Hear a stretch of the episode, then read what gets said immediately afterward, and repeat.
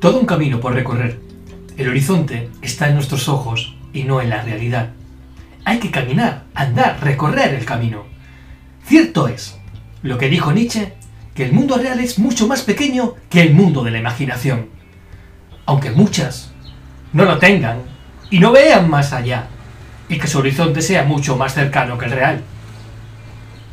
Pero, ¿sabes? Miro al cielo y veo formas en las nubes. El sol dibuja un destello bello, hermoso. No sé, ¿qué ves tú? Cuéntame. Un largo camino. Aristóteles decía que cuesta menos caminar por caminos pedregosos que por caminos llanos. Y es verdad.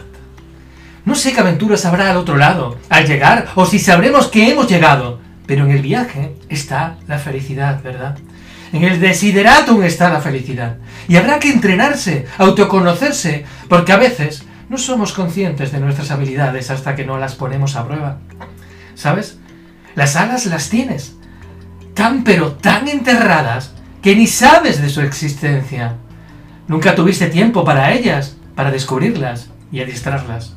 Y el camino te surte y nutre de espacio y tiempo para ello.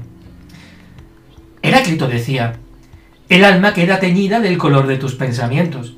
Piensa solo en aquellas cosas coherentes con tus principios y que pueden soportar la más intensa luz del día. El contenido de tu carácter es tu elección.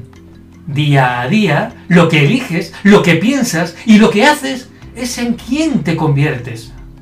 Tu integridad es tu destino. Es la luz que guía tu camino. ¿Qué adivinas en las nubes? ¿Y en el sol? Mira la foto. Comienza el camino. ¿Te atreves? Come fly with me. Imagina,